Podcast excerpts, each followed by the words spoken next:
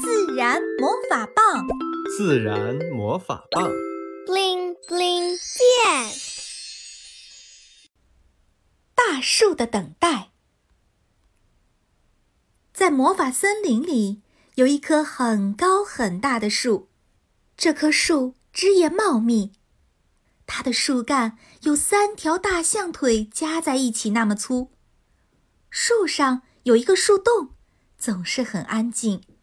像一颗深邃的眼睛望着远方，似乎是在等待着谁。夏天的雨就是来的这么突然，刚刚还是晴空万里，不一会儿天空中就布满了乌云。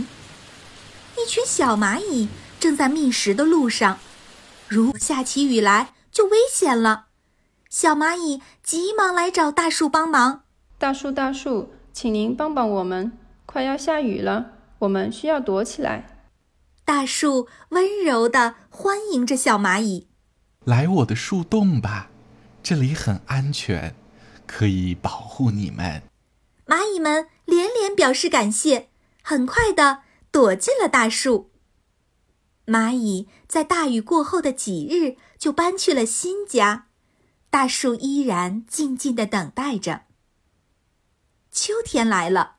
大树还是那样静静地等待着。秋风最淘气，给树洞带来了新的客人，各种漂亮的种子，有圆圆的、扁扁的，还有渣渣的。树洞被这些大小不一、形态各异的小种子装饰着，看起来漂亮极了。鹦鹉先生飞到树上，惊喜地说：“哇！”这个树洞里有好多好吃的。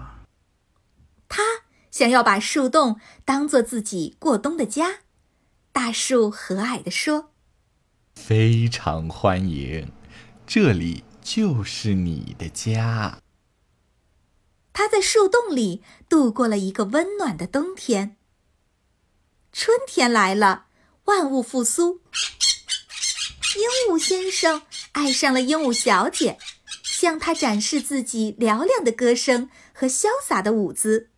很快，鹦鹉小姐接受了他的表白。鹦鹉夫妇在树洞里迎来了他们的小宝宝。大树一直静静地守护着鹦鹉一家人。孩子们渐渐长大了，鹦鹉夫妇向大树告别。谢谢你，我的朋友，你带给了我们人生中最大的幸福。鹦鹉一家相亲相爱的故事留在了树洞里，大树也为他们感到高兴。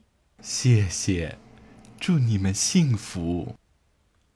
过了些时日，小松鼠蹦蹦跳跳地跑到大树下，这是一个储存食物的好地方。他恳求大树：“我喜欢这里，让我留下来可以吗？”大树笑呵呵地说：“来吧，来吧。”小松鼠在树洞里听到了蚂蚁的故事、鹦鹉一家的故事、秋风的故事。有一天，小松鼠决定带着这些故事去旅行。树洞说：“好孩子。”带上我的种子吧，把它们撒在春天的土地上，让这些种子生长出更多更多的故事。小松鼠带着大树送的种子出发了。